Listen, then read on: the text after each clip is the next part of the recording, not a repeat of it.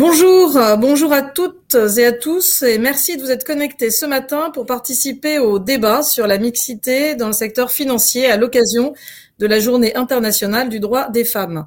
Cela fait plusieurs années euh, au niveau euh, du Centre des professions financières que nous organisons un débat ce matin-là avec le concours notamment et plus particulièrement de deux de ces clubs, hein, le club des marchés financiers et le club des jeunes financiers. L'année dernière, nous étions au Cercle Interallié. Cette année, à distance, sur YouTube, on s'adapte. Quelques mots d'introduction avant de, présenter d'abord et de laisser la parole à, nos invités d'aujourd'hui. Dans une communication du 26 euh, janvier, le Haut Conseil à l'égalité, dix ans après l'adoption de la loi Copé-Zimmermann, appelle à étendre le dispositif et à renforcer son suivi. Notamment, le constat qui euh, est celui du Haut Conseil est un bilan un peu contrasté puisque quand il y a des quotas et un suivi, la loi est un succès. Le Haut Conseil rappelle que 44,6% des femmes dans les conseils d'administration sont des femmes dans les conseils d'administration des entreprises du CAC 40 et on compte 45,6% euh, de femmes dans les conseils du SBF 120 en 2020. Quand il y a des quotas mais pas de suivi, les résultats sont en deçà des obligations légales.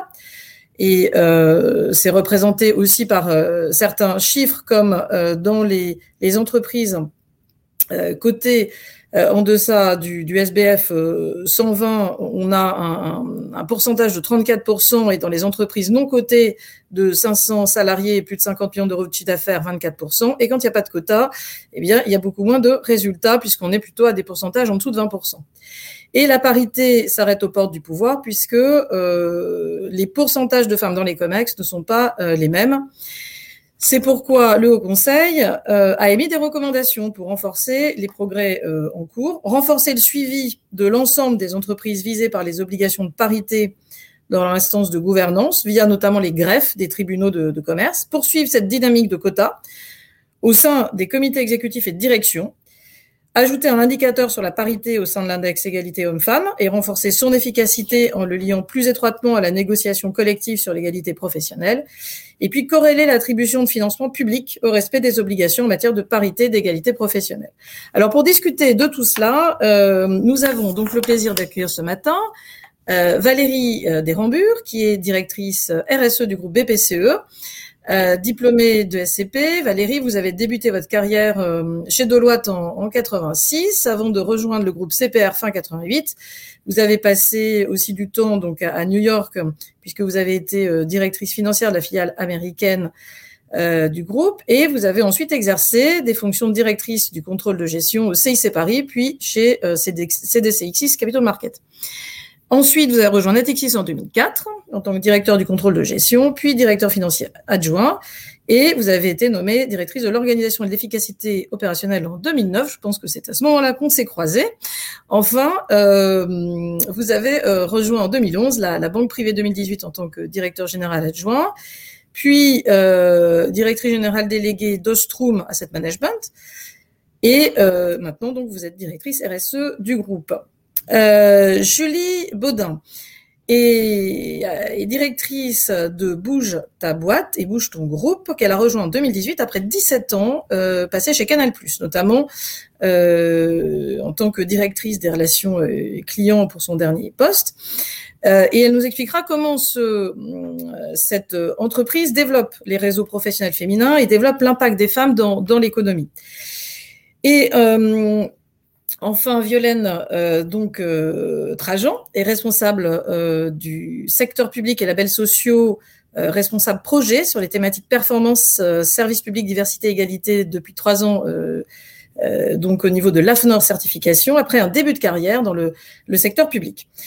donc je vais donner peut-être la parole bah, d'abord à, à, Valérie Desrambures qui évoquera euh, déjà peut-être ce qu'un groupe comme euh, BPCE mène comme action pour l'égalité professionnelle homme-femme, et puis aussi euh, peut-être évoquera la notion euh, d'autocensure, hein, qui est un, un, sujet qui lui tient à cœur. Valérie, je vous laisse la parole. Merci Marie-Agnès. oui, effectivement, je, voilà, ça fait euh, plus de 35 ans hein, que je travaille et, et j'ai remarqué que, bien sûr, le, la, réglementation euh, évolue et permet de progresser. Euh, je suis dans un groupe qui fait énormément pour ces sujets de mixité diversité. Et en fait, finalement, un des fins que je continue à, constater aujourd'hui parmi les jeunes femmes que je mentor, et eh ben, c'est l'autocensure. Et donc, c'est un sujet dont je souhaite vous parler plus particulièrement aujourd'hui. Donc, si on recampe le, décor dans, dans, le premier slide document, si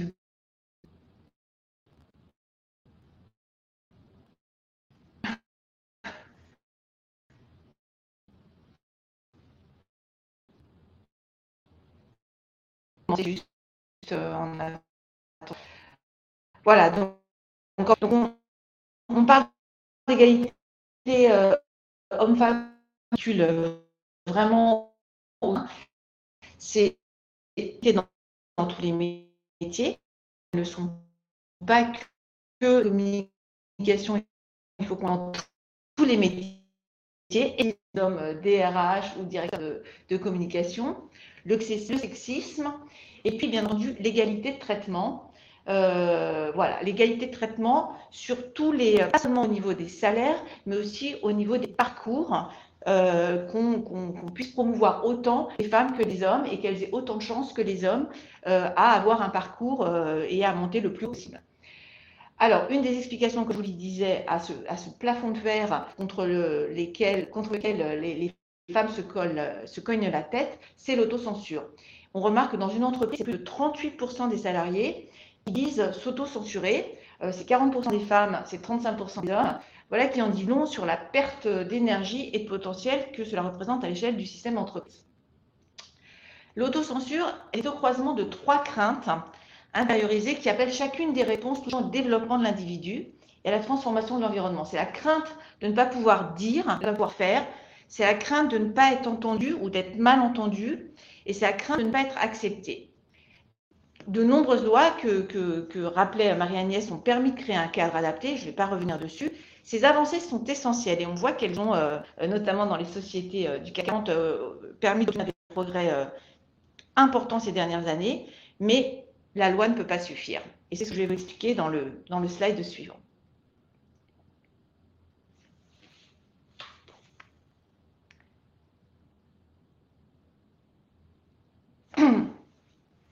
Donc, je vais vous parler d'autocensure. Donc, l'autocensure des femmes, c'est euh, donc c'est les, freins qu'elles s'imposent à elles-mêmes. Et ça, ça démarre très très vite en fait. Ça démarre dès les études. En fait, dès les études, on remarque que les jeunes femmes, elles sont nettement moins nombreuses que les hommes à choisir des carrières scientifiques. Euh, il n'y a que parmi les diplômés des écoles d'ingénieurs, il y a que 30% de femmes encore aujourd'hui. Euh, pourquoi? Elles pensent être moins douées pour les études scientifiques que les hommes. Elles pensent que ces études débouchent sur des métiers d'hommes. Euh, par exemple, toutes les études, euh, euh, compte tenu de l'environnement dans lequel je travaille, toutes les études qui, mènent à la, finance de marché, voilà, elles pensent que la finance de marché, c'est un, métier qui est réservé aux hommes. Et, voilà, c'est des préjugés qui sont bien entendu tout à fait infondés, qui sont liés à l'éducation, à l'environnement familial, et aussi, bien entendu, au peu d'exemples autour d'elles de femmes qui ont des postes à responsabilité, qui ont des postes à responsabilité d'une part et des postes à responsabilité dans ces domaines-là. Donc là, c'est vraiment important de, euh, de lutter euh, contre, contre ces, contre ce phénomène et je pense qu'on peut lutter de deux manières. La première, c'est de lutter contre les, contre les stéréotypes.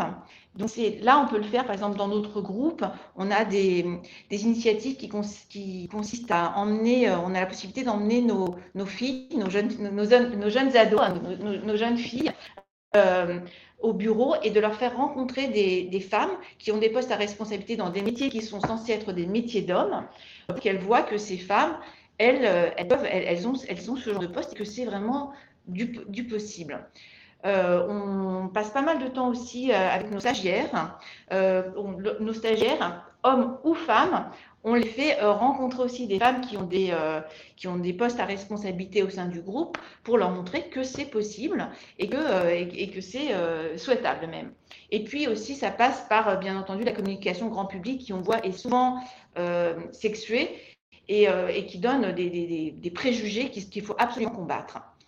Euh, il y a un rôle aussi important euh, des enseignants, hein, ça, démarre à l'école, les enseignants, ils doivent donner confiance à ces, jeunes femmes, à ces jeunes filles, pour qu'elles osent voilà, s'orienter vers des carrières qui sont soi-disant des carrières d'hommes. Cette autocensure, on la, on la voit aussi très nettement lors des entretiens d'embauche ou lors des entretiens de, euh, de par exemple au sein d'un groupe, c'est pas vraiment des entretiens d'embauche, mais des entretiens de mobilité. En fait, euh, on, voit que les, hommes ont tendance à se rendre leurs compétences. C'est assez amusant en fait. Hein. Moi, je le, vois à chaque fois que je fais passer des entretiens pour un même poste et à, et à, et à compétences euh, égales, vous allez avoir euh, le, jeune homme ou l'homme, d'ailleurs, ou l'homme, plus ou moins, qu'il soit jeune ou pas, qui va vous expliquer à quel point il est capable de faire le job et que d'ailleurs, même si, vous pouvez lui donner un peu plus, ça pose aucun problème. Et vous avez la femme qui va vous expliquer euh, est vraiment à compétence et à, parcours égal, qui va vous expliquer que oui, alors ça, elle sait très bien le faire, mais attention parce que sur ce sujet-là, euh, elle n'est pas tout à fait, elle n'en a jamais fait, donc il va falloir qu'elle se forme. Voilà, elle, est hyper transparente sur ce qu'elle sait faire, qu'elle ne sait pas faire, alors ce qu'elle sait faire et pas faire exactement la même chose qu'un homme. Et vous voyez, quand vous êtes face à une, lorsque ces candidats, ils sont face à une femme qui raisonne comme eux, eh bien, euh, ça passe. Mais quand ils sont face à un homme, eh il entend une femme qui lui dit Ah non, mais là, je ne suis pas forcément capable, et que l'homme, le, candidat homme lui dit Non, mais moi, je suis super capable, c'est évident qu'il va préférer un homme. Donc, c'est vraiment quelque chose sur, le, sur lequel il faut lutter, il faut qu'on coach les femmes pour qu'elles se présentent comme des hommes lorsqu'elles passent, un, lorsqu'elles passent un entretien de recrutement. Euh, et un autre, un autre moyen de, de, lutter contre ça, c'est le diplôme, parce que finalement, euh, quand on a des diplômes, et qu'on revient sur l'éducation, quand on a des diplômes, euh, ces, diplômes, euh, bah, ils, mesurent de manière, ils labellisent de manière tout à fait comment dire, euh, factuel votre, votre compétence. Donc en fait, on peut considérer qu'on est vraiment à compétence égale. Et puis aussi, il y a un sujet de grille de salaire qui doivent être euh, suivis par les entreprises parce que là aussi, c'est assez amusant. Mais je ne sais pas si c'est amusant, mais en tout cas, c'est réel. C'est que même à la sortie d'école, même à la sortie des grandes écoles, on constate dès le premier salaire d'embauche qu'il y a une différence entre les salaires des hommes et les salaires des femmes. C'est assez impressionnant. Ils sortent de la même école. Ils ont, ils ont, ils ont le même parcours. en gros, ils n'ont rien fait. Ils sortent de la même école. Ils ont fait juste la même école. Et à l'embauche, ils arrivent quand même, les hommes, à négocier un salaire de départ supérieur à celui des femmes. Donc là aussi, euh, les, entreprises, elles ont vraiment le devoir euh, d'imposer des grilles de salaire. Il n'y a pas de raison que, pour à poste égal, et surtout à la sortie de l'école, euh, il y ait des salaires différents pour les hommes et pour les femmes. Si on va sur le slide suivant. Euh, un autre sujet en fait qui, euh, qui, est, euh, plus, qui, est, plus délicat, c'est bien entendu le moment où les femmes décident de fonder une famille et donc d'avoir des enfants. Et là, beaucoup de, jeunes femmes que je rencontre, en fait, elles, m'expliquent, dans, le cas de mentoring au sein de groupe, elles m'expliquent que ça va être vraiment compliqué de mener de front une carrière professionnelle et une familiale. Il y a, il y a, il y a toujours une culpabilité, hein, il n'y a, a, pas d'autre mot, il y a toujours une culpabilité de se dire si, euh, si je m'investis dans ma carrière de professionnelle, alors je vais être une mauvaise mère. Euh, mes enfants, euh, ils vont pas, ils vont pas avoir, je ne vais pas pouvoir les accompagner dans leurs études. il y a cette culpabilité, il y a cette pression sociale, même de la, de la famille, des fois du mari. et de l'environnement en général, des amis qui ont arrêté de travailler, qui, qui, qui est un frein énorme. Et, et ça, c'est vraiment, voilà, ça c'est vraiment encore c'est étonnant, moi je trouve que aujourd'hui encore, on est ce frein-là chez les jeunes femmes, le même frein qu'il y avait euh, il y a 30 ans euh, quand moi j'ai eu mes enfants. Aujourd'hui, on voit qu'il y a entre 20 et 30 de plus de femmes qui, euh, qui changent de job ou qui arrêtent de prendre responsabilité lorsqu'elles elles ont un enfant que, que, que, que, chez les hommes. Donc là, en fait, il y a deux angles d'action à mon avis. le premier, c'est de faire évoluer les mentalités. Ça, c'est difficile, hein, mais c'est montré que, dans, un couple, en fait, dans une famille, euh, le papa doit assumer au moins autant de, tâches, ménagères et de tâches liées à l'éducation des enfants que sa femme, et qu'il n'y a pas de raison qu'on ne puisse pas euh, avoir une famille équilibrée avec euh, un mari et une femme qui travaillent avec des postes à responsabilité et des enfants tout à fait épanouis. Et de, communiquer, enfin de vraiment sur le fait de faire changer la société pour dire qu'une femme travaille beaucoup n'est pas une mère indigne. Il y a un rôle de l'entreprise aussi là-dessus, c'est euh, que l'entreprise a la possibilité de créer un environnement de travail flexible. Hein. C'est sûr qu'aujourd'hui, avec le télétravail, euh, c'est quand même plus facile pour les femmes d'être euh, bah, tout ce temps qu'elles ne peuvent pas en transport, c'est du temps qu'elles peuvent consacrer à, leurs enfants. C'est quand quand même plus facile pour elles de, de, prendre des responsabilités.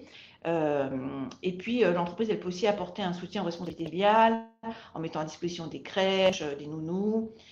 il faut encourager les hommes à utiliser cet environnement aussi pour assumer leur rôle de parent. Moi, je vous le dis, hein, euh, je vous dis, la première fois que quelqu'un dans mon équipe, un homme, m'a dit Ah non, mais ce soir, je ne peux pas rester pour la réunion parce que ce soir, c'est euh, c'est moi qui, qui, vais récupérer euh, mes enfants à la crèche, et eh bien je vous dis, en toute honnêteté, la première fois, j'étais choquée. Je me suis dit, mais qu'est-ce qu'on raconte lui? C'est sa femme qui va, qui, va, euh, qui va chercher les enfants à, la crèche. Et puis tout de suite, je me suis mis une grande claque en disant, mais qu'est-ce que tu racontes, Valérie?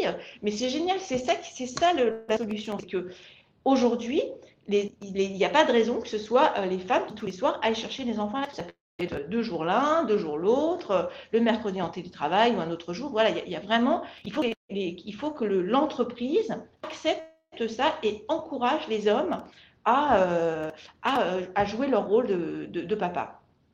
Bien sûr, il y a le sujet de, congé paternité hein, qu'on peut étendre aux hommes. Et il, y a, des exemples d'entreprises qui euh, s'engagent euh, dans, cette voie-là ou, ou, de, ou, de, pays qui s'engagent dans cette voie-là. Donc ça, c'est important. Il faut que les pères le prennent. Ce n'est pas une option.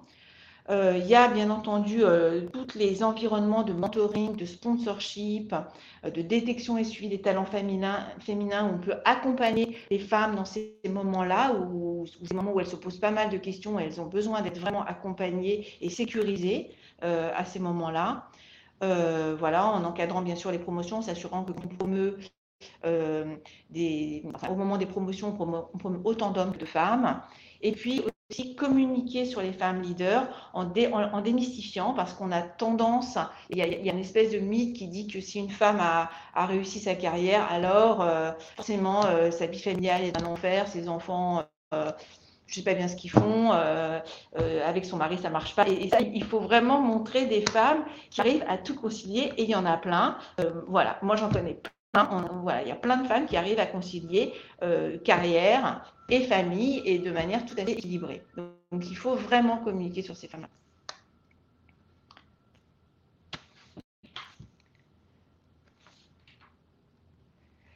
donc le groupe PPCE, c'est vraiment groupe qui agit dans ce sens, hein, qui, euh, voilà, qui euh, s'efforce d'une part de renforcer la présence féminine parmi les dirigeants. Euh, lors des revues de potentiel que l'on fait chaque année, on identifie les collaboratrices qu'on appelle à potentiel et on met en place un accompagnement, un parcours spécifique avec un mentoring spécifique et, des formations spécifiques qui, leur permettent justement de, de, contrer tous ces sujets, de mieux se présenter aux entretiens de mobilité, de prendre confiance en elles, voilà, de, gérer leurs problèmes euh, d'organisation euh, personnelle, voilà, de rencontrer des femmes qui, qui, ont, qui ont géré ça avant elles et qui vont pouvoir leur donner des conseils. Euh, euh, il y, a y, a des réseaux féminins qui sont euh, très importants dans le groupe. Il y a les ailes de BPCE, il y a Essentiel, il y a des réseaux chez Natixis. Et ces réseaux-là, voilà, ils permettent aussi de partager et de, de, de, communiquer autour de ces thèmes-là. Et je pense que ça donne de la force quand on, on, se sent moins seul. Euh, et donc, en fait, il y a des résultats concrets au sein du groupe. Fin 2020, l'effectif global du groupe était composé de 57% de femmes. Euh, l'accès des femmes au statut cadre a été un des marqueurs importants fixés par le groupe et, le, nombre de femmes cadres, par exemple, est passé de 36% en 2010 à 44,5% en 2020. Euh, le réseau de, femmes euh, cadres dirigeantes du groupe BPCE, les ailes de BPCE créées en 2012, regroupe aujourd'hui plus de 130 femmes et 30 réseaux locaux. il y a une promotion des politiques de mixité au travers notamment d'outils de sensibilisation à la disposition des managers, des collaborateurs, des équipes dirigeantes. Il y, a des, guides de, mixité, des guides de parentalité, il y a des vidéos, il y a des euh, conférences qui sont organisées régulièrement par le groupe. On a, on, a un index d'égalité salariale de 91% au 1er mars 2020, donc, versus 83. Donc, on a une belle progression aussi là-dessus. On a, on a de beaux résultats. Et les référents harcèlement qui ont été aussi comment dire, nommés au sein des entreprises. Et on a vraiment, voilà, vraiment un directoire engagé. Et je pense qu'aujourd'hui, vraiment dans ce groupe-là, on est, on a, quand on est une femme, on a toutes les chances de, de, pouvoir avoir un beau. Voilà pour ce témoignage. Merci Valérie. Bah, et d'ailleurs, vous en êtes aussi euh, d'illustration, euh, je pense. euh, je vais donner la parole euh, maintenant à Julie Baudin, parce qu'on a parlé un peu de réseaux. Euh, justement, les réseaux féminins, bah, notamment, sont développés au travers de, de, de l'entreprise dont vous vous occupez, Julie, qui, qui promeut, mais là, des, réseaux professionnels business. C'est vrai qu'on a tendance à dire que les femmes passent peut-être moins de temps à développer leur euh, justement leur, réseau professionnel. Or, euh, c'est important euh, justement pour pouvoir développer aussi euh, l'impact dans l'économie, son entreprise euh, et de manière de manière plus générale. Donc, est-ce que vous voulez nous en parler? oui, bien sûr. Merci Marie-Agnès. Euh, je vais faire juste une petite phrase d'introduction pour présenter Bouge ta boîte, euh, qui est peut-être moins connue aussi. Euh, donc, Bouge ta boîte, c'est un réseau d'affaires effectivement dédié aux femmes TPE, donc moins de 20 salariés. Donc en France entière. Et nous, notre enjeu, c'est vraiment de faire en sorte que les femmes se réunissent tous les 15 jours par groupe de 20 à 25 femmes, 20 à 25 métiers différents et l'objectif, c'est vraiment basé sur l'intelligence collective. Donc, c'est chacune qui va venir partager son savoir-faire avec les autres et qui va venir, bien sûr, développer ses compétences et donc développer son chiffre d'affaires, puisque c'est essentiel quand on est euh, TPE, on ne maîtrise pas toutes les euh, activités euh, de finance, de marketing, de commercial, de juriste, de comptabilité, etc. Et c'est absolument essentiel d'être entouré. on a énormément de points communs. il y a eu beaucoup de résonance dans ce qu'a dit Valérie sur ce que l'on vit au quotidien. Et en fait, on se rend compte que les les, les freins des femmes, les biais de la société sont en fait exactement les mêmes que ce soit en entreprise pour les femmes euh, euh, salariées ou pour les entrepreneurs. Euh, nous, aujourd'hui, notre volonté, c'est effectivement de faire en sorte que les femmes soient plus visibles, qu'elles osent voir grand. On parlait tout à l'heure de rôle modèle. Effectivement, c'est extrêmement difficile de, de s'identifier à quelqu'un quand on ne voit pas de réussite. À titre d'information, le pourcentage de femmes dans la catégorie patron médiatisé en France, c'est 1%. Donc, ça vous donne aussi euh, l'ampleur des choses à, réaliser pour que les femmes entrepreneurs se disent, mais moi aussi, je peux y arriver. Moi aussi, dans mon territoire, euh, à Bordeaux, à Lille, à Rennes, euh, à Marseille, je peux y arriver. Euh, et nous, notre rôle aujourd'hui, c'est ça, c'est de faire en sorte que grâce au collectif, que ce soit euh, avec les entrepreneurs, avec Bouge ta boîte, ou que ce soit en entreprise avec Bouge ton groupe, euh, qui est euh, aussi la solution qu'on a lancée en ce début d'année pour accompagner les carrières des femmes en entreprise, c'est vraiment le point commun, c'est de se rendre visible, oser voir grand, oser des carrières euh, masculines, on, en a parlé euh, brièvement tout à l'heure, et sortir de ces biais de la société, parce que euh, vous savez, quand on nous dit toujours qu'on a un plafond de verre, que c'est plus difficile, etc., ben on finit par y croire. Et, il y a eu beaucoup d'études qui ont démontré ça aussi. C'est que plus on, il y a eu des études qui ont montré, hein, quand on compare deux groupes, un groupe à qui on dit vous allez y arriver, ça va marcher, c'est facile, allez-y, vous avez toutes les compétences pour le faire. Et un groupe à qui on dit, vous allez voir, c'est difficile, vous, aurez des difficultés, etc., on constate que le groupe qui a été encouragé va nettement plus loin que l'autre groupe. Donc ça, c'est vraiment un constat important. Et Bouge ta boîte a été créé aussi sur une idée très simple et sur un chiffre très simple. Euh, c'est que seulement 20 à 25% des femmes vivent de leur activité en France aujourd'hui en tant qu'entrepreneurs. Et quand on leur demande euh, qu'est-ce que c'est vivre de son activité quand on est entrepreneur, elles répondent 1500 euros.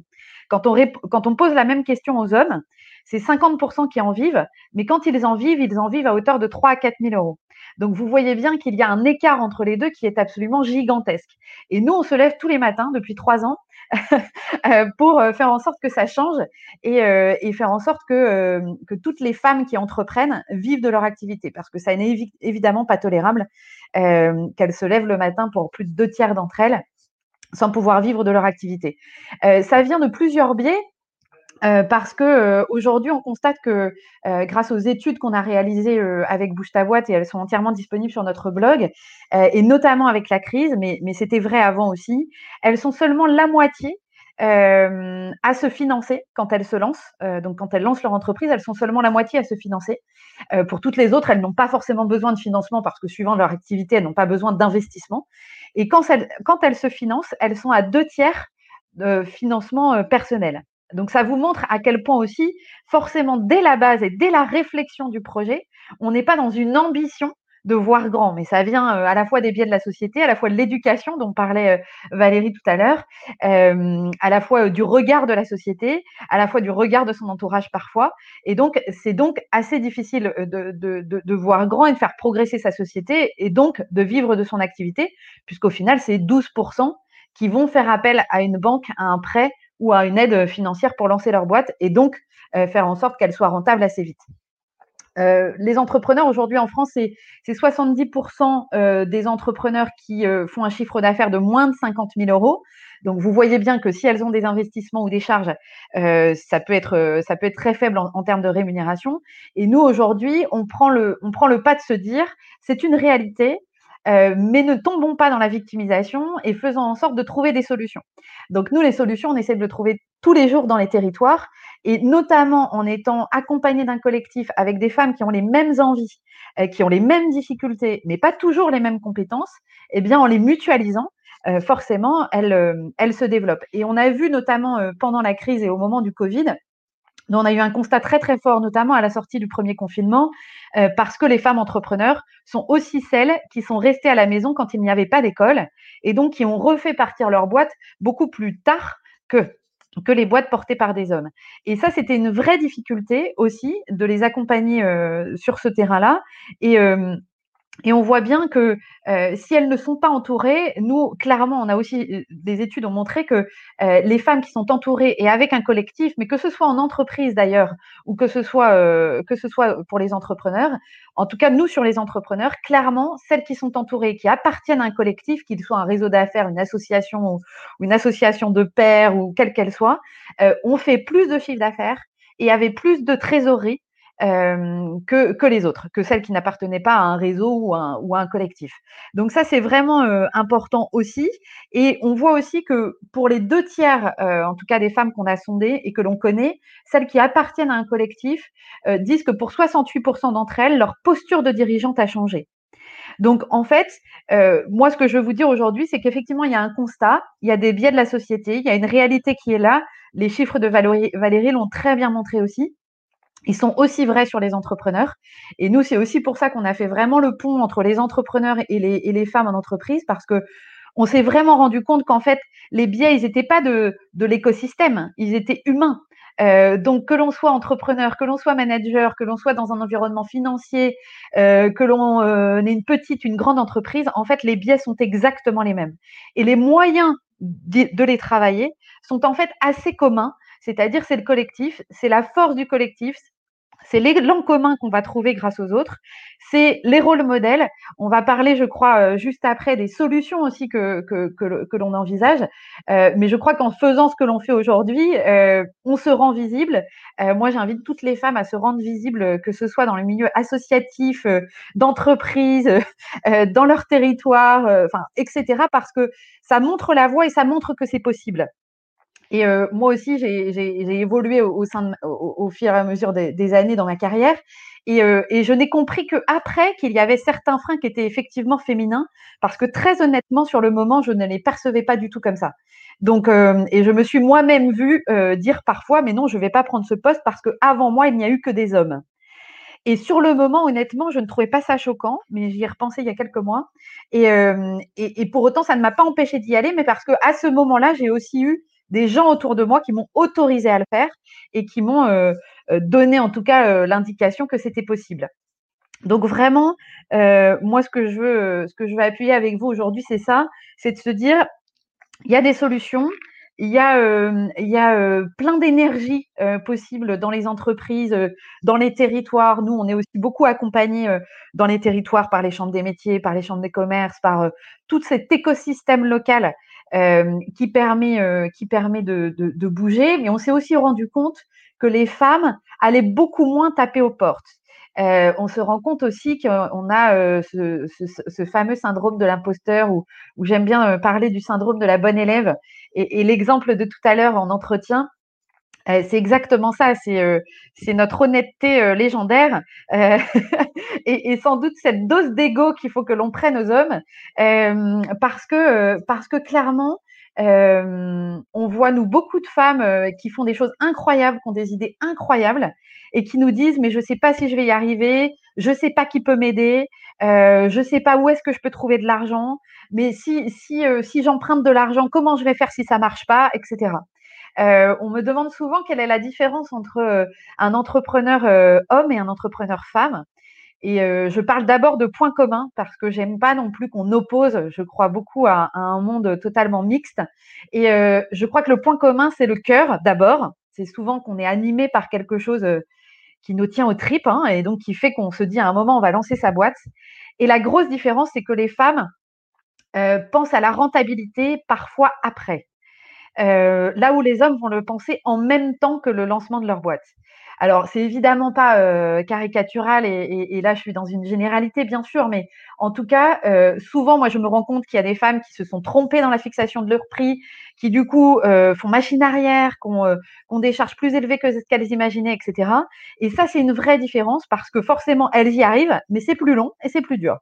Ça ne veut pas dire que c'est pas dur pour les hommes, hein, c'est aussi dur pour les hommes, mais en tout cas, je crois que l'intention de départ est aussi énormément à travailler.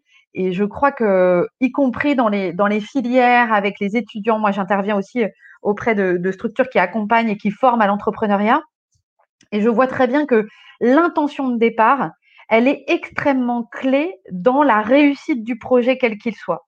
Et, euh, et, si dès le départ, on pense son projet comme étant grand, comme étant rentable, comme étant viable, euh, il y, a, quand même plus de chances que ça arrive que quand on se met euh, toute la liste des freins qui font que ça va être difficile. Donc, donc moi, je crois que l'une des solutions, c'est aussi d'être positif, de se dire qu'il y a plein de belles énergies. ici, aujourd'hui, on est la preuve. Et, en tout cas, oser se rendre visible, être membre de jury, participer à des événements comme celui-là aujourd'hui, intervenir auprès des écoles, témoigner de son parcours, euh, euh, vraiment aller dans les territoires. Nous, on a fait un tour de France de l'entrepreneuriat féminin, on a fait 11 villes. Je peux vous assurer que ce soit à Paris ou en province, en fait, les freins, les biais sont exactement les mêmes. Euh, mais en se rendant visible, en nommant les choses, en donnant la parole, je crois qu'on montre que c'est possible et qu'il y a un bel avenir de mixité devant nous. donc voilà, on, reviendra après plus précisément sur euh, sur les solutions et sur ce qu'on envisage. Euh, mais voilà ce que je voulais vous dire en tout cas euh, dans cette première partie. Merci Julie. je pense qu'il y a des sujets intéressants et d'ailleurs qu'on pourra discuter puisqu'il y a autour de la table ronde aussi une banquière, n'est-ce pas Valérie, puisque les problématiques de financement justement des, euh, des entreprises et les statistiques sur euh, autofinancement versus effectivement euh, financement par par un, crédit jusqu'à quel pourcentage. Enfin, il y a des il y a des éléments là-dessus qui les qui sera intéressant sans doute de euh, de creuser. Euh, Violaine, euh, le donc label égalité homme-femme, qu'est-ce que c'est Que fait l'AFNOR hein, Certification sur ce sur ce sujet. Ben, on vous écoute pour cette pour, pour nous en dire plus sur ce sujet. Oui, merci beaucoup. Euh, j'ai apprécié d'écouter les deux témoignages. C'était vraiment très concret, opérationnel et justement euh, euh, qui viendront, qui viennent illustrer en fait euh, euh, les bonnes pratiques que engendre le label égalité professionnelle entre les hommes et les femmes. Donc c'est un label que j'anime au sein de AFNOR Certification, qui est un label d'État et qui a été créé en 2004 par l'État et les partenaires sociaux, justement pour pouvoir agir et faire bouger les lignes et faire en sorte qu'il y ait plus d'égalité dans la sphère professionnelle entre les, les femmes et les hommes. C'est ce label est un a plusieurs objectifs, effectivement. C'est déjà promouvoir l'égalité et la mixité dans la sphère professionnelle. les exemples qu'on a entendus justement peuvent être illustrés en fait, en tout cas euh, faire en sorte que ce label soit une, une, un outil concret pour, euh, pour pouvoir agir. Euh, le, un autre objectif, c'est lutter contre le sexisme, accompagner euh, la parentalité dans le cadre professionnel. On a entendu beaucoup d'exemples de la part de, de, Valérie et Julie, notamment sur les, les moyens pour pouvoir avoir un impact sur et faire changer cette autocensure et notamment par rapport à la, la, la maternité. Donc euh, l'accompagnement de la parentalité dans le cadre professionnel, c'est par exemple euh, offrir des services de mode d'accueil, mais aussi euh, développer des chartes de d'équilibre des temps de vie professionnels et personnels. Enfin, ce sont des, des actions qui, qui, vont être déclinées dans le cadre du label. Un autre objectif, c'est de mettre en avant l'exemplarité des organismes engagés, aussi d'appartenir à une communauté, de rentrer dans, dans un réseau. Julie Baudin, Baudin vous avez beaucoup parlé de l'importance du réseau, d'appartenir à, un réseau justement pour pouvoir échanger sur les bonnes pratiques, se donner confiance et, euh, et, euh, et, de se savoir euh, en groupe, c'est toujours intéressant notamment pour bah, avoir des conseils. un autre objectif, bon bah c'est aussi de, de, de, de, distinguer et de développer des actions concrètes pour pouvoir changer. Donc le cahier des charges du label est disponible. Hein. Il, est à la fois, euh, il, y en a trois. Il y en a euh, deux pour les entreprises de plus et moins de 50 euh, salariés. Un troisième pour le secteur public. Donc aujourd'hui, depuis 2016, il y a ce qu'on appelle le cahier des charges Alliance, puisque là, je vais parler du label égalité, mais il y a aussi un autre label qui est le label diversité. qui lui va plutôt se concentrer sur les, les, les 25 critères de discrimination.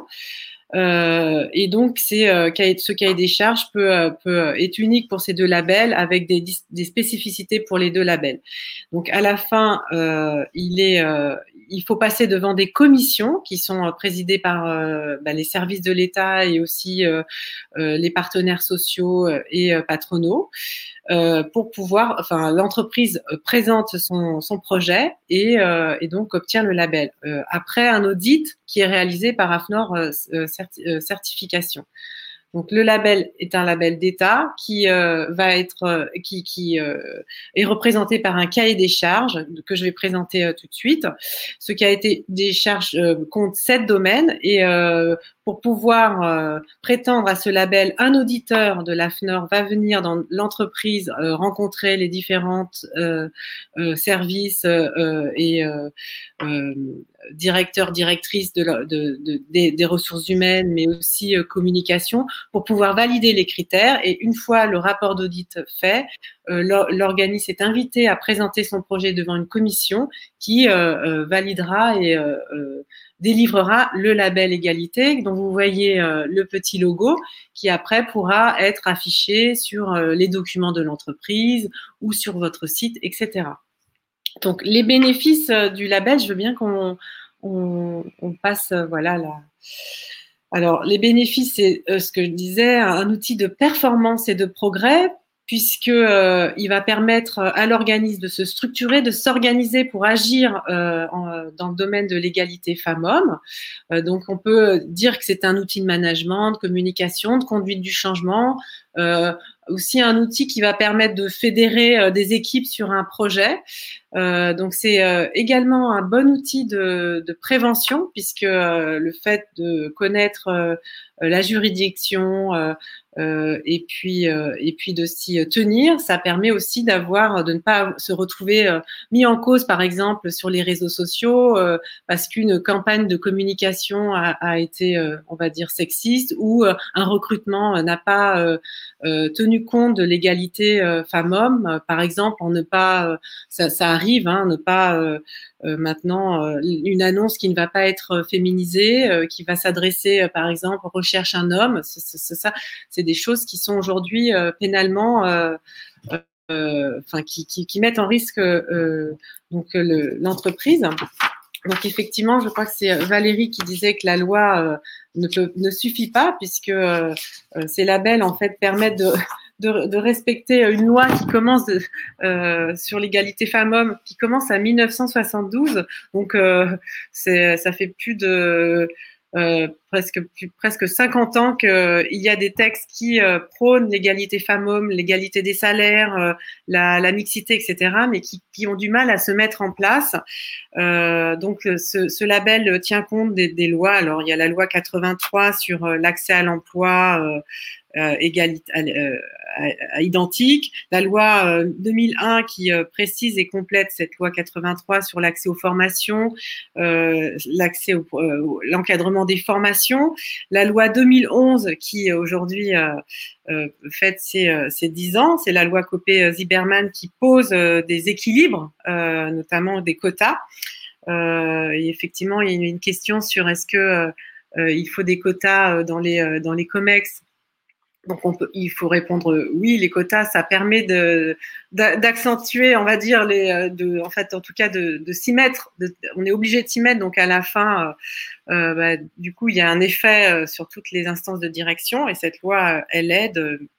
Elle a aidé. la loi 2012 qui est plutôt sur le harcèlement dans l'entreprise sexuelle et les violences sexistes. donc là aussi, qui dans le label, on y référence. La loi 2014 sur euh, l'égalité réelle euh, en femmes-hommes, donc là, c'est tout ce qui va porter sur les congés parentaux, le congé parental euh, du père notamment, le, aussi d'avoir une, pour les marchés publics d'avoir une, une, notion d'égalité, de parité. la loi aussi de 2018 sur la lutte contre les violences sexistes et sexuelle dans le cadre professionnel et qui euh, qui a, introduit une, une, enfin, le fait d'être euh, punissable les propos euh, ou connotations sexistes. la loi 2018, qui est appelée la loi le choix de, de, choisir son avenir professionnel et qui amène l'index de l'égalité femmes-hommes, qui maintenant euh, toutes les entreprises de plus de 50 salariés doivent afficher le 1er mars euh, l'index de l'égalité femmes-hommes qui s'appuie sur plusieurs critères euh, notamment l'égalité euh, euh, des salaires, l'égalité des promotions, l'égalité en termes de formation. Il y a aussi l'augmentation un, critère, un indicateur, l'augmentation dans le cas, lors d'un congé par, de maternité, et puis le, le les, de, de, de, de, de, calculer les, les, dans les hautes rémunérations combien de femmes ils sont. Et en, fait, tous ces indicateurs donnent des points. Et il faut avoir euh, plus de 5, 75 points euh, euh, c'est donc euh, la loi qui l'impose. Et si euh, les 75 points ne sont pas atteignables, bah, une obligation de, mettre en place un plan d'action pour, corriger cela. Et donc le label égalité professionnelle peut vous aider en fait à vous organiser. Je veux bien qu'on passe à la slide d'après pour bah, agir, changer, euh, impliquer les, les, euh, les, ressources humaines, impliquer la communication, impliquer euh, tous les secteurs, les fonctions support pour pouvoir diffuser au sein d'un groupe, au sein de l'organisme, ces valeurs, engager les collaborateurs qui après, même dans leur quotidien, peuvent avoir des envie de s'engager peut-être dans le domaine politique ou associatif ou, ou justement s'impliquer dans des réseaux pour ben, justement euh, montrer qu'on peut agir, euh, donner l'exemple. On, on, on, en a parlé tout à l'heure. Donc voilà, les spécificités du label, c'est de pouvoir euh, agir et changer en matière d'inégalité professionnelle, d'avoir le label repose sur prend en compte l'impact de la maternité pour pouvoir le dépasser, les inégalités du haut temps partiel aussi. changer là-dessus puisque ce sont les femmes, on le sait, qui sont euh, qui, qui, qui, occupent souvent des temps partiels. Il y a la question du salaire d'appoint aussi, et notamment quand euh, euh, une maternité arrive, mais c'est souvent la, femme qui va s'occuper de l'enfant les premières années, s'il n'y a pas une place en crèche. Euh, le plafond, la question du plafond de verre, ça, vous, l'avez évoqué. Euh, on atteint vite le plafond de verre quand on est une femme et, on a parfois du mal à à avoir des postes de, direction et avoir une carrière facilement, enfin euh, rapide. Euh, et donc le fait d'avoir des exemples de, femmes qui vont euh, effectivement dire comment faire et, de les rendre visibles, ça peut aider. Lutter contre le sexisme, bon, ben, ça c'est dans le, cahier des charges, il y a des points en fait. donc ça, ça, ça, se traduit en termes d'action de communication aussi. Euh, et euh, donc promouvoir la mixité, là, on, l'a un petit peu entendu, on l'a beaucoup entendu, pour pouvoir euh, avoir des mixités dans les métiers, ben, comment fait-on? Donc dès l'école, on peut avoir des actions quand on est un organisme pour présenter ces métiers aux jeunes. donc si c'est un métier plutôt d'hommes aux jeunes femmes, de, pour dépasser l'autocensure, on peut engager des ça c'est, je j'en suis aux bonnes pratiques, hein, pratiques des euh, par le biais des stages, des tutorats ou euh, des parrainages pour euh, justement avec des écoles pour avoir des échanges faciles et avoir un impact sur ces métiers. Voilà, je veux bien qu'on passe à la slide suivante et je vais rentrer dans le cahier des charges parce que je disais que le, le, le, label était un outil pour agir et structurer. Et en fait, comment il, se, il est construit Il y a sept parties thématiques. Donc la première partie, euh, le premier domaine, euh, l'organisme doit faire un état des lieux. Donc il va euh, regarder tout ce qui existe et qui est fait euh, dans ce domaine dans l'entreprise. Ça permet de valoriser, de se rendre compte parce que parfois les organismes font des choses mais euh, ne le valorisent pas. Donc on fait un état des lieux. Ensuite, une fois qu'on a fait l'état des lieux, donc on va voir est-ce que le recrutement est, suit un procédé, est-ce qu'il y a des actions de communication, est-ce que on a déjà des euh, des partenariats avec des fournisseurs ou des écoles, etc. Donc, on fait cet état des lieux. Ensuite, on, dresse un diagnostic sur tout ce qui resterait à faire pour, euh, pour euh, être, enfin, en tout cas, pour atteindre l'objectif fixé par l'entreprise. C'est, par exemple, ça peut être, on souhaite avoir une égalité parfaite, on souhaite attirer plus de femmes parce que ce sont des métiers plutôt d'hommes ou l'inverse. Euh, donc c'est euh, et donc euh, avec en faisant cette diagnostic, on peut ensuite faire un, un, un plan d'action donc ça, c'est le domaine 2. Et donc ce plan d'action, il va être en plus discuté avec les, les, représentants des salariés. Donc le, le, label est aussi un, un outil pour animer, mettre en place le dialogue social. Et on sait aujourd'hui qu'une entreprise qui a un bon, un bon dialogue social, ou en tout cas des, des, un bon partenariat à ce sujet, bah, va, en cas de crise ou en cas de, euh, de changement euh, plus vite s'adapter hein, au marché. Donc, euh, donc avec le, le ce, domaine de, c'est mettre en place la politique d'action avec les, les, représentants des syndicats ou les des salariés, et ensuite euh, signifier, ça c'est très important que l'entreprise est engagée. Et euh, par exemple, quand le, la direction fait savoir qu'elle est engagée sur l'égalité, ben, elle va le, de signifier à toutes les strates de l'entreprise, tous les collaborateurs vont être impliqués, formés, informés. Ça, c'est très important. Le domaine 3, c'est plutôt pour le label diversité, c'est de mettre en place un dispositif d'écoute, mais euh, de plus en plus euh, d'organismes qui viennent au label égalité le mettent également en place parce que c'est un, dispositif qui permet de, bah, peut-être d'identifier des choses qui, euh, des, ressentis ou des, des situations inconfortables ou, euh, ou des faits euh, d'inégalité ou de discrimination dans l'entreprise pour pouvoir après le corriger. Donc c'est c'est une cellule d'écoute qui est anonyme. Alors, elle peut être interne à l'entreprise, externe. Et donc, c'est une possibilité de pouvoir signaler une préoccupation, un ressenti. ça, c'est important. On, a beaucoup entendu parler d'autocensure et de biais. Donc, c'est tout ce qui est inconscient qui peut, qui peut être du coup partagé euh, via cette, ce dispositif d'écoute. Ça, c'est le domaine 3. Le domaine 4, c'est tout ce qui a trait, euh, comment on va communiquer en, interne, sensibiliser, euh, former les collaborateurs, les impliquer. Donc, c'est c'est bah, du coup des actions très, très, concrètes de mentoring, de tutorat, de euh, d'actions euh, euh, boîte à idées. Ça peut être effectivement des affiches quand les auditeurs visitent les, les, entreprises, ils vont, ils vont pouvoir, ils notent souvent qu'il y a des affiches très, très volontaires, en tout cas engagées sur ces questions, avec des portraits de femmes, avec bah, des petites phrases.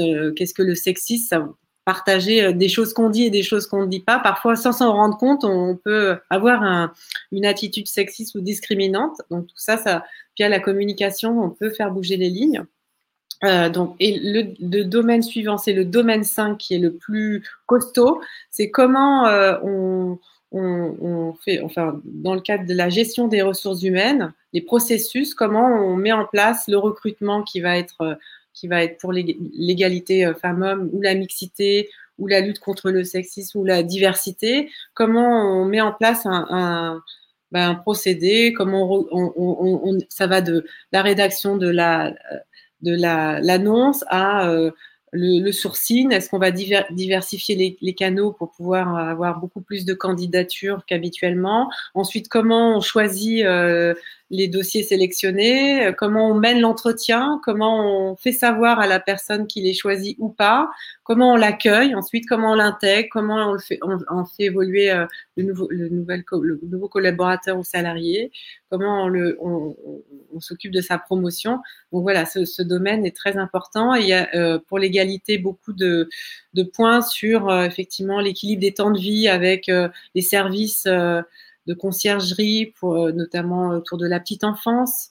Euh, ça peut être des accords avec des crèches ou euh, avec des, des nounous. Ça peut aussi passer par des chartes, des liens avec des écoles. Donc ce, sur, sur, ce domaine, il y a beaucoup de choses. ensuite, domaine 6, c'est la communication externe. Donc là, c'est vis-à-vis des clients ou de ses administrés euh, ou de ses partenaires, même les fournisseurs. On fait savoir qu'on est labellisé. On peut les, même les, les inviter à s'engager également ou dans les, dans les, les, appels d'offres, par exemple. Euh, on peut aussi euh, organiser des, euh, des événements euh, sur un territoire en lien avec une ville, avec d'autres entreprises pour faire connaître le label ou en tout cas ses actions, c'est plutôt ses actions. Et enfin, le domaine 7, c'est une fois qu'on a mené toutes ces actions, euh, et là on est dans le cœur de la, norme en fait, on va s'évaluer, on va les évaluer pour voir ce qui, manque, ce qui a péché, ce qui, euh, et pour corriger. Donc là, c'est la mise en place d'outils pour, euh, pour suivre ce qui a été bénéfique, ce qui a été moins bien, ce qu'il faut corriger. Et donc dans ces septièmes domaines, on va tenir compte par exemple des remontées de la cellule d'écoute pour euh, après euh, corriger et, s'améliorer euh, encore plus.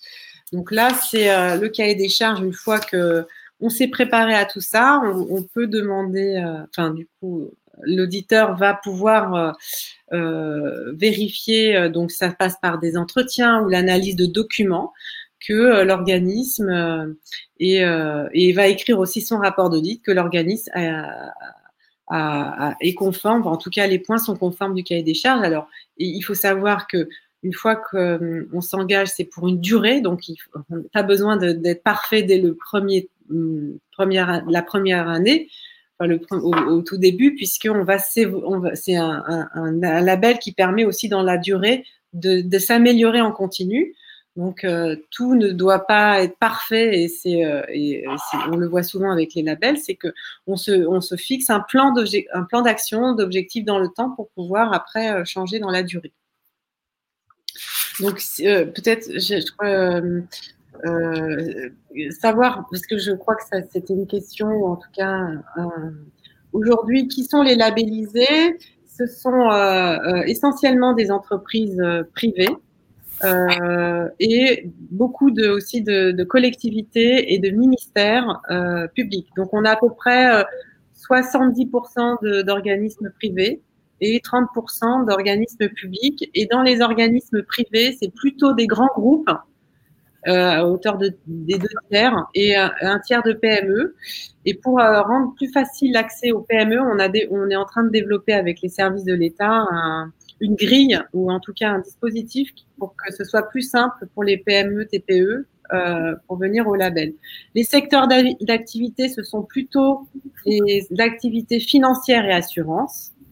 Euh, il y a aussi beaucoup des services industriels, transport, euh, services publics. Et euh, au total, si on additionne toutes les, on a une centaine d'organismes qui sont aujourd'hui labellisés Et si on fait l'addition de tous les collaborateurs impliqués, c'est plus d'un million de, de, personnes qui sont en tout cas sensibilisées à ces, à ces, à ces valeurs. Donc, vous dire que l'État est très impliqué. il y a aussi des médias qui sont labellisés.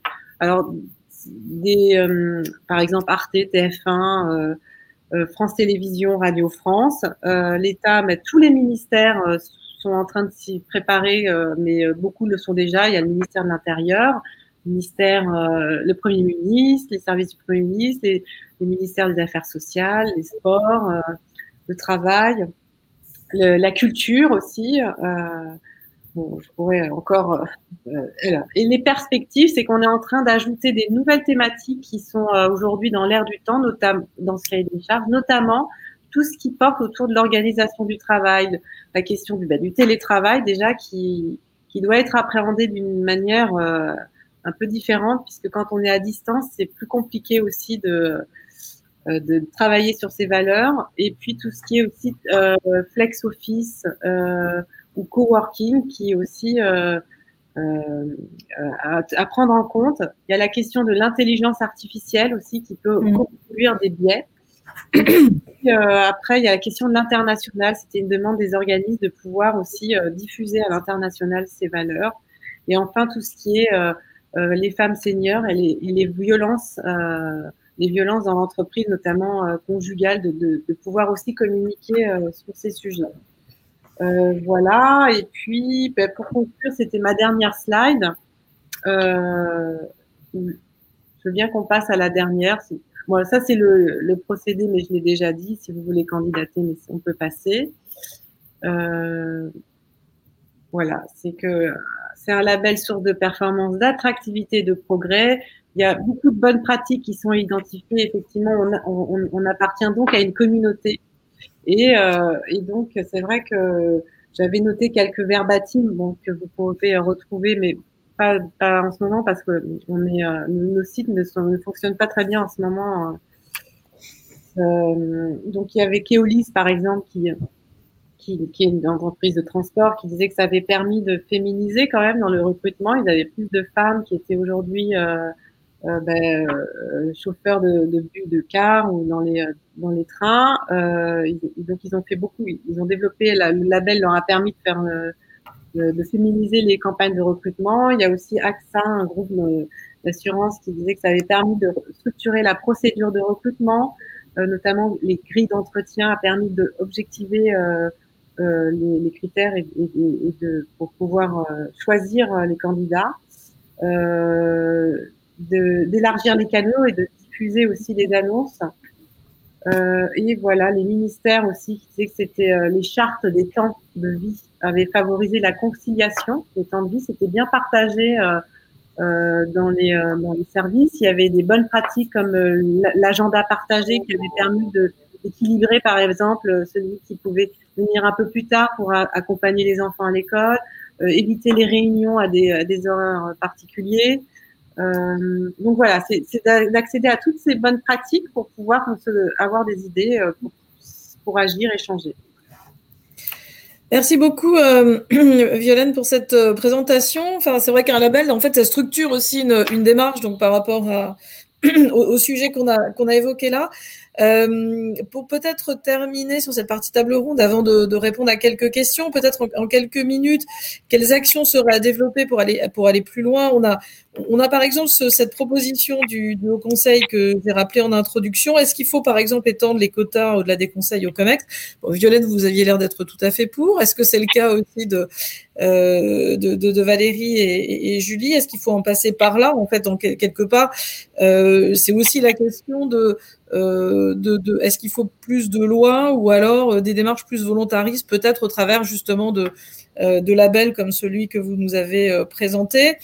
Et puis, euh, il y a peut-être aussi des questions qui se posent. Vous avez évoqué l'intelligence artificielle. Effectivement, aujourd'hui, on en a un peu parlé. Valérie euh, soulignait euh, tout à l'heure que le, il y a encore des, des, des, différences dans les, dans les parcours académiques des jeunes filles, et notamment le fait qu'il y ait moins de, de, de, jeunes filles et de femmes dans les parcours scientifiques. C'est un vrai sujet qui d'ailleurs avait fait l'objet d'une étude de l'Institut Louis Bachelier il y a quelques années. Euh, et c'est un vrai sujet aussi aujourd'hui où effectivement les, algorithmes d'intelligence artificielle qui sont mis en place euh, doivent faire en sorte de ne pas introduire de biais. Et effectivement, euh, si et d'où l'importance, d'où l'importance d'avoir euh, d'avoir des data scientists aussi, soit des femmes. D'ailleurs, je suis très euh, contente de vous dire que nous, dans l'entreprise que je dirige, Regulation Partners, nous avons euh, nous avons une data scientist qui est une qui est une femme bien sûr, et ça a été la première à être recrutée en tant que data scientist. Et et j'ai trouvé ça très important justement pour pour développer des algorithmes d'intelligence artificielle. donc, quelles seraient les actions à mener? Est-ce qu'il faut plus de quotas, Valérie? Qu'est-ce que vous en pensez? euh, je ne suis pas une fan des quotas à la base, mais n'empêche que euh, ça fonctionne. Ça fonctionne. voilà, on, a vu, euh, on a vu les, quotas dans les conseils d'administration, à quel point ça avait boosté ce, phénomène, la présence des femmes dans les conseils d'administration. Et puis, je crois que dans les entreprises, bah, nous, par exemple, au sein du groupe BPCE, on s'est fixé nous-mêmes des, quotas à atteindre et, on voit que c'est, flagrant, quoi. Ça fonctionne. Alors je, voilà, à la base, j'étais plutôt contre, mais n'empêche que, que, ça marche et je trouve que du coup, c'est un, un, outil comme un autre, c'est un outil à, oui, à utiliser, au moins dans un premier temps, tant que, tant que tout ça ne sera pas complètement naturel. Julie, qu'est-ce que vous en pensez? Euh, alors moi, je suis comme Valérie, je suis pour parce que je suis pragmatique et je vois que ça marche. Donc, euh, en fait, je pense que c'est euh, c'est une solution qui est efficace euh, qui fonctionne. Après, elle n'est pas, euh, pour moi, elle est à utiliser avec plein d'autres actions. C'est-à-dire mm. que pour moi, les quotas, c'est la résultante en fait. Donc, euh, le moyen, évidemment, c'est de l'imposer. Comme ça, effectivement, on n'a pas le choix. et ça marche. Donc, moi, je suis toujours assez étonnée qu'il y ait des gens contre parce que je comprends que moi, euh, à la base, je pourrais être aussi contre tout un tas d'associations, mais force est de constater qu'elles sont nécessaires, légitimes, utiles euh, euh, et qu'on peut pas s'en passer. Et je pense que sur les quotas, c'est exactement la même chose. Après, je pense que c'est le mot qui est qui n'est peut-être pas le bon. Mmh peut-être qu'une politique chiffrée, même si ça veut dire exactement la même chose, c'est peut-être un peu moins discriminatoire ou revendicatif peut-être derrière. Donc il y a peut-être un peu moins de connotation. Euh, mais en tout cas, euh, moi, je suis évidemment pour parce que ça fonctionne. Enfin, c'est, Après, on entend beaucoup. Euh, on intervient nous aussi auprès de grands groupes avec la solution Bouge ton groupe et on nous dit parfois, mais il n'y a pas de femmes qui candidatent. donc, on ne les trouve pas. Alors, on mmh. nous dit, je vous rassure, exactement la même chose pour les femmes entrepreneurs. Mmh. Quand on dit à chaque fois, mais notamment aux institutionnels, on leur dit, mais faites intervenir des femmes quand vous faites des conférences, etc. Et on nous dit, on les trouve pas. Mmh. Alors, nous, je... matin. Nous, je peux vous assurer que si vous nous appelez, on les trouve, euh, parce que je crois que c'est aussi une question d'envie. Mais par contre, il y a une réalité aussi, c'est qu'elles ne candidatent pas parfois. Euh, c'est-à-dire qu'elles ne s'autorisent pas pour toutes les raisons qu'on a dit tout à l'heure. Hein. Euh, parfois le poids familial, parfois le souhait d'avoir des enfants, parfois la responsabilité. on n'a pas parlé des mamans solo, mais ça c'est une vraie réalité aussi. donc voilà, il y, a une vraie réalité. Euh, après, je crois que de dire qu'on les trouve pas, c'est une, bonne première excuse, mais je crois que ça ne suffit pas. Euh, parce qu'elles sont là. Par contre, il faut qu'elles se sentent autorisées à, il faut qu'elles se sentent accompagnées pour. Euh, et ça ne veut pas dire que ce sont des victimes qu'il faut absolument aider toute la journée. Euh, pas du tout. Mais en tout cas, euh, je crois qu'il y a des vraies solutions. Il y a plein de programmes qui sont mis en place. Il y a énormément d'actions. Et je crois que quand on a envie, on trouve. Vraiment. Nous, on a fait une conférence qu'avec des femmes et on a trouvé que des femmes pour intervenir et on a réussi. Donc, c'est possible. Euh, donc euh, voilà, moi je suis évidemment pour parce que c'est efficace. Voilà. Mais c'est un long parcours. Il faut démarrer à l'école, au moment où, du premier job, au moment de, la création de la C'est un, long parcours où à chaque fois on doit identifier ces femmes qui ont envie et les accompagner pour que cette envie elle, elle, elle ne s'émousse pas, euh, voilà, pour, pour, des tonnes de raisons. Tout à fait. Tout à fait. Il y a un chiffre d'ailleurs, l'étude CEREC qui est sortie en 2020, qui disait qu'il y avait 29% de femmes ingénieurs donc diplômées, 25, 29% étaient des femmes. Et sept ans après, quand on regarde les mêmes personnes sorties d'études, elles ne sont 15% à être managers. Donc, donc c'est bien qu'il y a évidemment une vraie, euh, une, vraie problématique à l'entrée parce qu'il y a seulement un tiers qui sont ingénieurs à, la sortie d'études, mais le temps euh, fait aussi qu'on perd du monde en chemin. Donc, euh, donc elles, sont quand même 29% à la sortie, donc il faudrait que ce soit 50. mais si ces 29% étaient aussi 29% sept ans après, il y aurait déjà un grand chemin. voilà. justement, peut-être sur cette euh, cette différence encore sur les métiers scientifiques, est-ce que euh, un label serait aussi une solution justement, mais pas seulement au niveau des entreprises, mais au niveau de l'éducation? Et donc, euh, est-ce que ça existe d'ailleurs, euh, Violaine? Euh, Parce que c'est, on l'a bien souligné, c'est très en amont qu'il faut prendre le sujet au niveau des universités, mais aussi des lycées. Enfin, est-ce que le fait de promouvoir via justement les carrières et puis de dire bah, tant de pourcentage de nos, de, de nos finalement étudiantes sont allées dans des carrières scientifiques, est-ce qu'il y a effectivement une égalité dans les cursus? Est-ce que ça, ça serait envisageable aussi pour aller un peu plus loin, un peu plus en amont du, du, sujet? Est-ce que ça existe déjà peut-être? Je ne sais pas.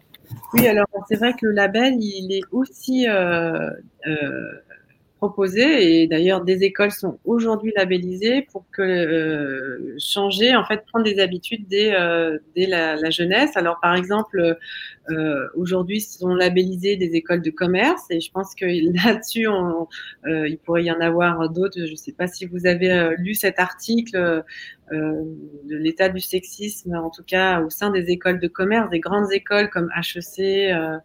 Euh, l'essai qui était euh, mis en cause dans un article. Euh, donc c'est vrai que le label, ça permet de changer les mentalités. Bah, déjà auprès des étudiants, c'est une très bonne chose. Moi, aujourd'hui, on a des écoles d'architecture qui sont labellisées, et c'est vrai que j'avais participé à une table ronde. de C'était l'école d'architecture de Saint-Étienne, qui disait que le label permettait d'avoir une sensibilisation et auprès des étudiants et notamment des étudiantes, puisqu'il faisait euh, part du, des chiffres aussi que euh, il y avait beaucoup de femmes qui, qui choisissent, qui, enfin de, jeunes étudiantes qui étaient euh, qui faisaient partie des étudiantes, mais qui à la fin n'étaient pas architectes parce que autocensure et qui allaient plutôt être dans le dessin ou dans mmh. la, la, déco d'intérieur. Et en fait, le avec ce label, ils pouvaient travailler sur cette autocensure et euh, il disait que ça faisait vraiment, mais vraiment bouger les lignes euh, euh, au sein de, des étudiants, mais au sein des professeurs aussi. Enfin, tout est, enfin, à tous les niveaux, il y avait des, des de l'autocensure. Il y a moins, il y avait moins de professeurs femmes, il y avait moins donc d'étudiantes, enfin, moins d'exemples. Donc c'est un label qui effectivement euh, doit être, euh, alors label, mais des actions, elles doivent être aussi menées euh, dans les écoles.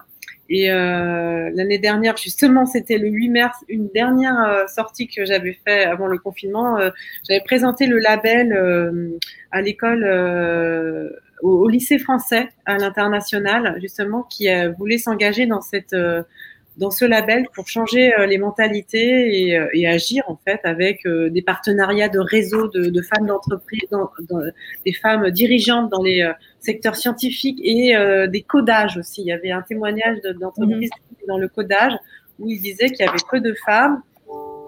Il y a aussi le, une action qui est importante, celle du ministère de l'Industrie qui chaque année euh, fait une semaine de la mixité euh, et donc qui vont témoigner des, étudiantes. Et je me souviens de cette euh, témoignage du jeune étudiante qui était en ingénieur euh, dans l'aviation qui disait que petite, elle pensait que c'était un métier qui était même pas euh, fait pour les femmes, puisque les avions, etc., dans son dans son dans son capital cognitif, c'était plus pour les, hommes. Et une rencontre avec une entreprise ou un stage, c'était un stage chez, chez Safran, je crois, en troisième, qui lui avait fait découvrir des métiers euh, d'ingénieur, qu'il y avait des femmes, que c'était possible. elle avait, elle, c'était un très joli témoignage.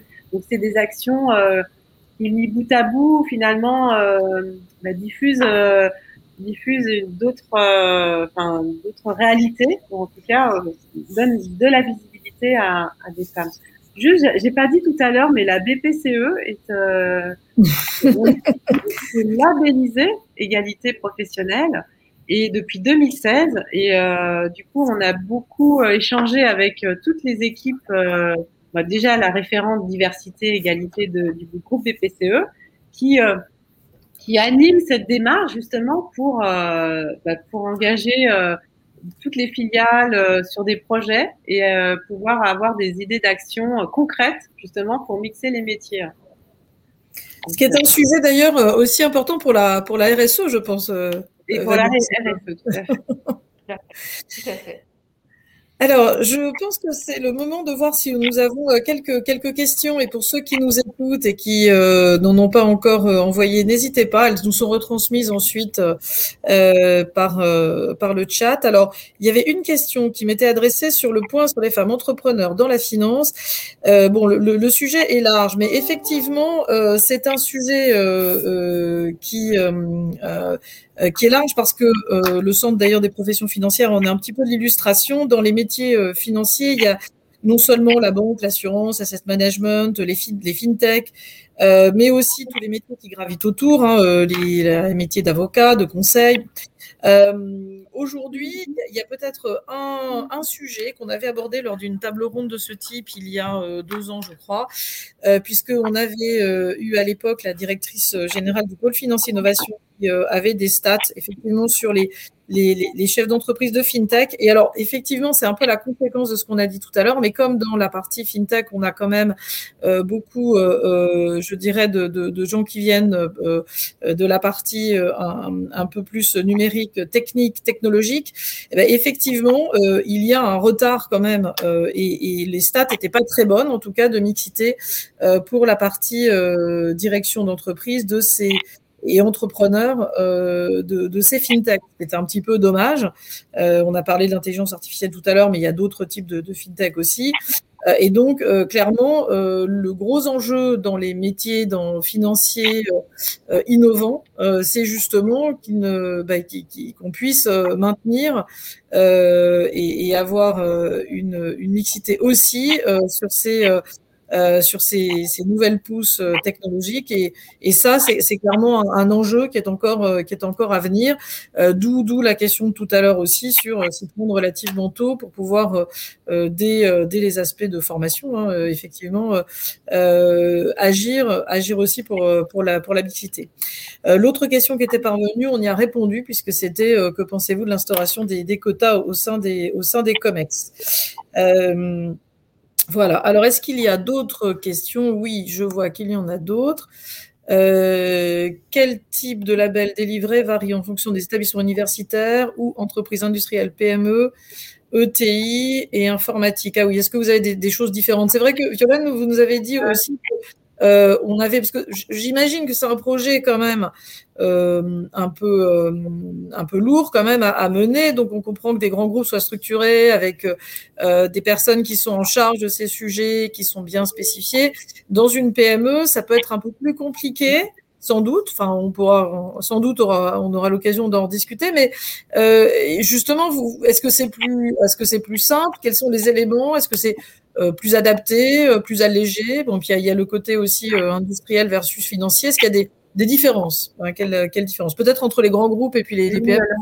Oui, alors par exemple, on va on va pas exiger les mêmes euh, attendus, notamment pour euh, les PME. On va pas, euh, je crois que l'obligation de réaliser un bilan social oui. RSC ne va pas être demandée.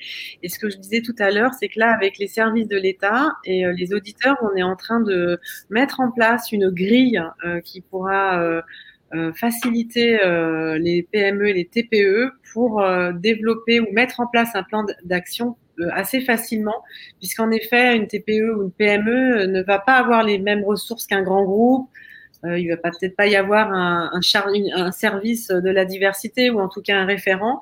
Et donc, euh, souvent dans une PME, bah, le chef d'entreprise ou la chef d'entreprise fait tout, euh, ou en tout cas à plusieurs casquettes. Donc, en fait, l'idée, c'est de mettre en place cette. Donc, on est en train de le finaliser avec la DGFP, la DGEFP, c'est les services de l'État, ministère du travail pour euh, que ce soit plus accessible pour les PME. Et c'est une demande en plus euh, du, euh, du, délégué de l'emploi du ministère de l'État. C'est une demande aussi de la ministre du Travail de, diffuser plus au sein des PME ce, label. Après, d'autres labels, est-ce qu'il existe d'autres labels? Il y a les labels RSE, engagés RSE.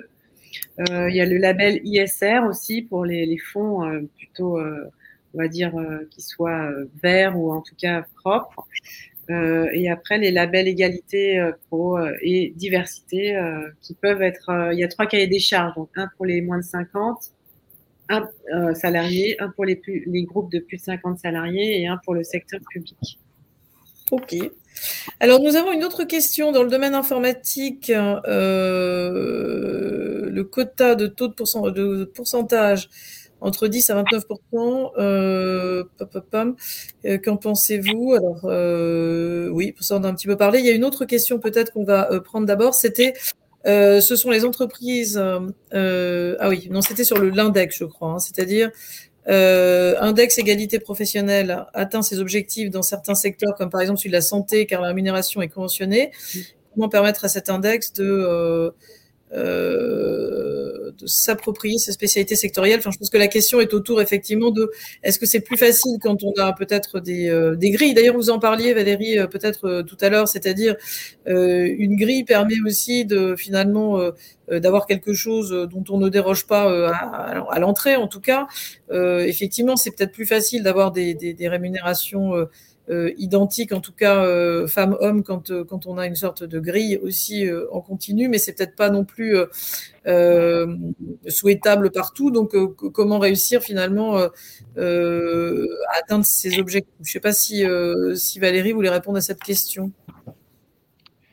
je pense qu'une grille à l'entrée, c'est impératif hein, quand on sort d'un cursus euh, comment dire, universitaire, scolaire, euh, je ne vois pas pourquoi il y a une différence. Pour un métier donné, pour un métier donné, hein, bien entendu, s'il y a des métiers différents, pour un métier donné, je ne vois pas il y aura une différence entre le salaire d'un homme et le salaire d'une femme. Après, c'est beaucoup plus difficile parce que euh, je trouve d'avoir des parce que les parcours ont été différents et en fonction des entreprises dans lesquelles vous avez été. Euh, je vois même au sein d'un groupe hein, comme le nôtre, et eh ben, les, voilà, si vous êtes dans la gestion, si vous êtes euh, sur la salle des marchés, si vous êtes euh, dans les fonctions support, les, les, grilles de, de, de salaire sont différentes parce que, les, parce que le marché est différent. C'est plus difficile. Après, ce qui est important, c'est de. Et c'est un travail que doivent faire les RH, c'est de s'assurer que, à euh, à, poste égal, à fonction égale, euh, ben les, le salaire n'est pas différent entre un homme et une femme. Donc il y a un screening tous les ans, il y a un screening euh, de, par, type de poste. c'est assez difficile, par type de poste c'est quand même assez large, mais par type de poste, de voir s'il y a une différence entre les hommes et les femmes. on, suit ça tous les ans. Et puis sur les augmentations aussi, s'assurer qu'on augmente au moins autant en pourcentage les hommes que les femmes, qu'on augmente au moins autant de femmes euh, qu'au moins une proportion égale de femmes sont augmentées que les hommes. Alors, il y, a, beaucoup de nous, en fait, maintenant, dans, tout le processus de, revue de salaire, il y a toute un, une, série de critères à, comment dire, à regarder pour s'assurer qu'on a vraiment un équilibre entre, entre les mesures qui sont proposées pour les hommes et les mesures qui sont proposées par les femmes. Et, pendant, et, il y a même d'ailleurs une enveloppe euh, supplémentaire qui est allouée chaque année, c'est-à-dire on fait d'abord le, comment dire, le process d'évaluation euh, actuel en s'assurant voilà, que les hommes sont augmentés euh, ni plus ni moins que les femmes, etc. Et ensuite, il y a une enveloppe qui est attribuée qui permet de faire du rattrapage, en fait. Du rattrapage toutes ces années où les femmes ont été sous, euh, sous-promues par rapport aux hommes. Et donc, il y, a, une enveloppe qui est dédiée et qui ne sert qu'à faire du rattrapage. Et sur la base, mmh. sur la base de ces grilles qu'on a étudiées. Voilà, mais, il y tout au long de la carrière, c'est difficile. Voilà, je peux compléter. Oui, euh, allez-y. Euh, je... Pardon, je, voulais compléter avec, euh, effectivement, je rejoins Valérie, c'est toujours difficile, moi je l'ai aussi beaucoup fait, de, de, de, comparer des parcours avec, enfin, il y a le parcours, il y a l'âge, il y a les expériences passées. Mm. Effectivement, sur le papier, il y a le même diplôme, mais quand vous avez 10 ans d'expérience derrière vous, bah, à un moment, il y a aussi parfois un déséquilibre. Et ce serait euh, compliqué de ramener ça qu'à un équilibre égalité femmes-hommes parce que dans les faits, euh, il y a plein de choses qui rentrent en ligne de compte. Après, il y a des systèmes. Euh, nous, on a, on a, publié, on a contribué à publier une tribune dans le JDD avec 120 responsables de réseau et, et entrepreneurs, et notamment dans, dans l'une des solutions qu'on met en avant, il y a le principe du Pay Equity Act, notamment qui a été mis en place au Canada et qui vise parce que tant qu'on est sur des sur des, des, diplômes, sur un niveau de diplôme, euh, j'ai envie de dire là on a un outil de comparaison. Quand on est sur des euh, sur des métiers euh, parfois sans diplôme, parfois de gens qui, qui ont fait leur carrière tout seuls, etc. Le niveau de comparaison est plus difficile et notamment dans les dans les premiers niveaux, on va dire de de, de, salariat. Et, et en fait le, le, l'index consiste simplement à comparer des métiers euh, considérés à effort égal. Et en fait, ça vise à, regarder, par exemple, un type de métier euh, réalisé à 60% par des hommes avec un certain nombre de critères en face d'effort, que l'on compare à euh, un métier réalisé à 60% par des femmes, considéré à effort égal avec le premier. Et là, on va regarder euh, le niveau de rémunération. Et là, on va essayer de, évidemment de, de, de, de, rapprocher et de mettre. Donc, ça pourrait être un métier de technicien, par exemple, avec un métier euh, d'aide-soignante, où là, typiquement, euh, la comparaison sur le papier est complexe, mais on va considérer que le niveau d'effort est égal, et donc on va ramener le niveau de rémunération à égalité.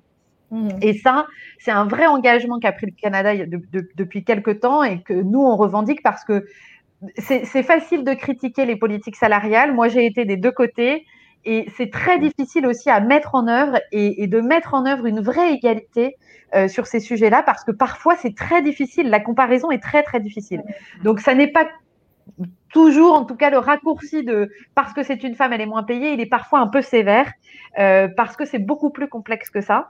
Et je trouve que ce principe-là est assez intéressant, assez intelligent. Alors évidemment, ça nécessite une mise en place, mais euh, mais parce qu'on parle de, de, de niveau de diplômes, etc., assez haut, mais il y a aussi tout le sujet euh, des, personnes qui ont peu de diplômes, qui font des métiers euh, essentiels dont on a beaucoup parlé euh, en 2020 et sur lesquels il y a un énorme sujet et, qui brasse un volume évidemment de, personnes euh, colossal. Et là, il y a un vrai sujet, je pense aussi, à traiter. Voilà, je voulais juste intervenir et compléter sur ce. Okay. Sur il y a une, une, autre question sur cet index. Ce sont les entreprises qui s'auto qui s'auto-évaluent pour le calcul de cet index. Comment les pouvoirs publics pourraient intervenir dans ce calcul? Alors, Je ne sais pas si vous avez un, une, une, idée sur le sur le sujet, Valérie ou Julie ou Violaine.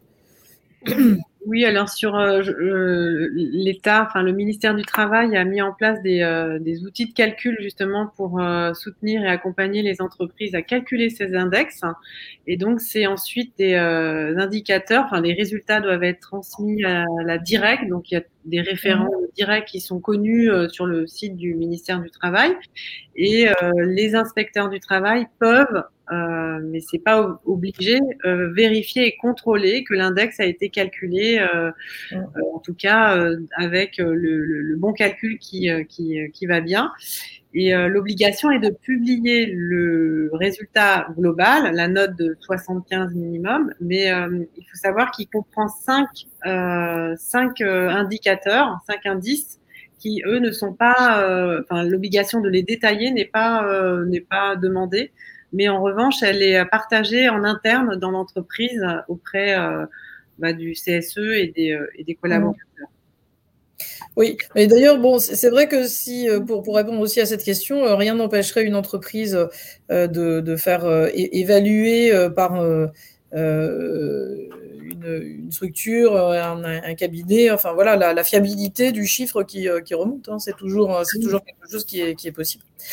Alors, je crois qu'on arrive euh, à la fin, à la fois des questions et, euh, et aussi euh, donc euh, euh, de cette de cette table ronde. donc, je je pense que c'était vraiment très intéressant de faire un point aujourd'hui avec ces, ces, différents points de vue et, et puis les éléments assez structurants qui ont été qui ont été qui ont été montrés. le fait qu'on soit justement euh, que qu'on qu organise ce type de table ronde montre qui est un sujet de toute façon et qui, qui mérite d'être année après année aussi euh, euh regardé et qu'on puisse voir les, progrès euh, les progrès d'une année sur l'autre. il me reste donc à, remercier les trois intervenantes de ce matin de, leur, de leurs interventions. un petit rappel aussi par rapport aux, autres événements du Centre des professions financières euh, toujours à distance, le 11 mars aura lieu la remise des, prix du concours des, mémoires de la finance. Et le 18 mars, un webinaire qui sera euh, proposé par le, club haut de bilan sur la blockchain.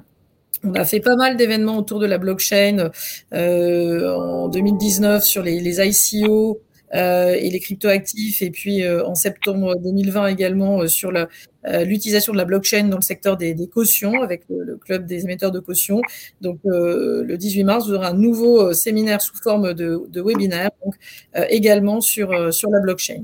voilà. Eh bien, écoutez, j'espère que cette table ronde aura apporté en tout cas des idées euh, pour euh, pour les progrès qui mènent, qui, qui restent à mener dans, dans ces dans ces domaines. Et euh, je souhaite à, à, toutes et à tous donc euh, une excellente journée. Vous pourrez revoir euh, donc cette cette cette vidéo sur YouTube puisque au niveau du, du, centre donc des professions financières sur le site internet, elle, elle, elle est donc conservée si vous voulez effectivement l'écouter ou la faire écouter en replay. Voilà, merci beaucoup. Euh, merci beaucoup à toutes et à tous. Merci.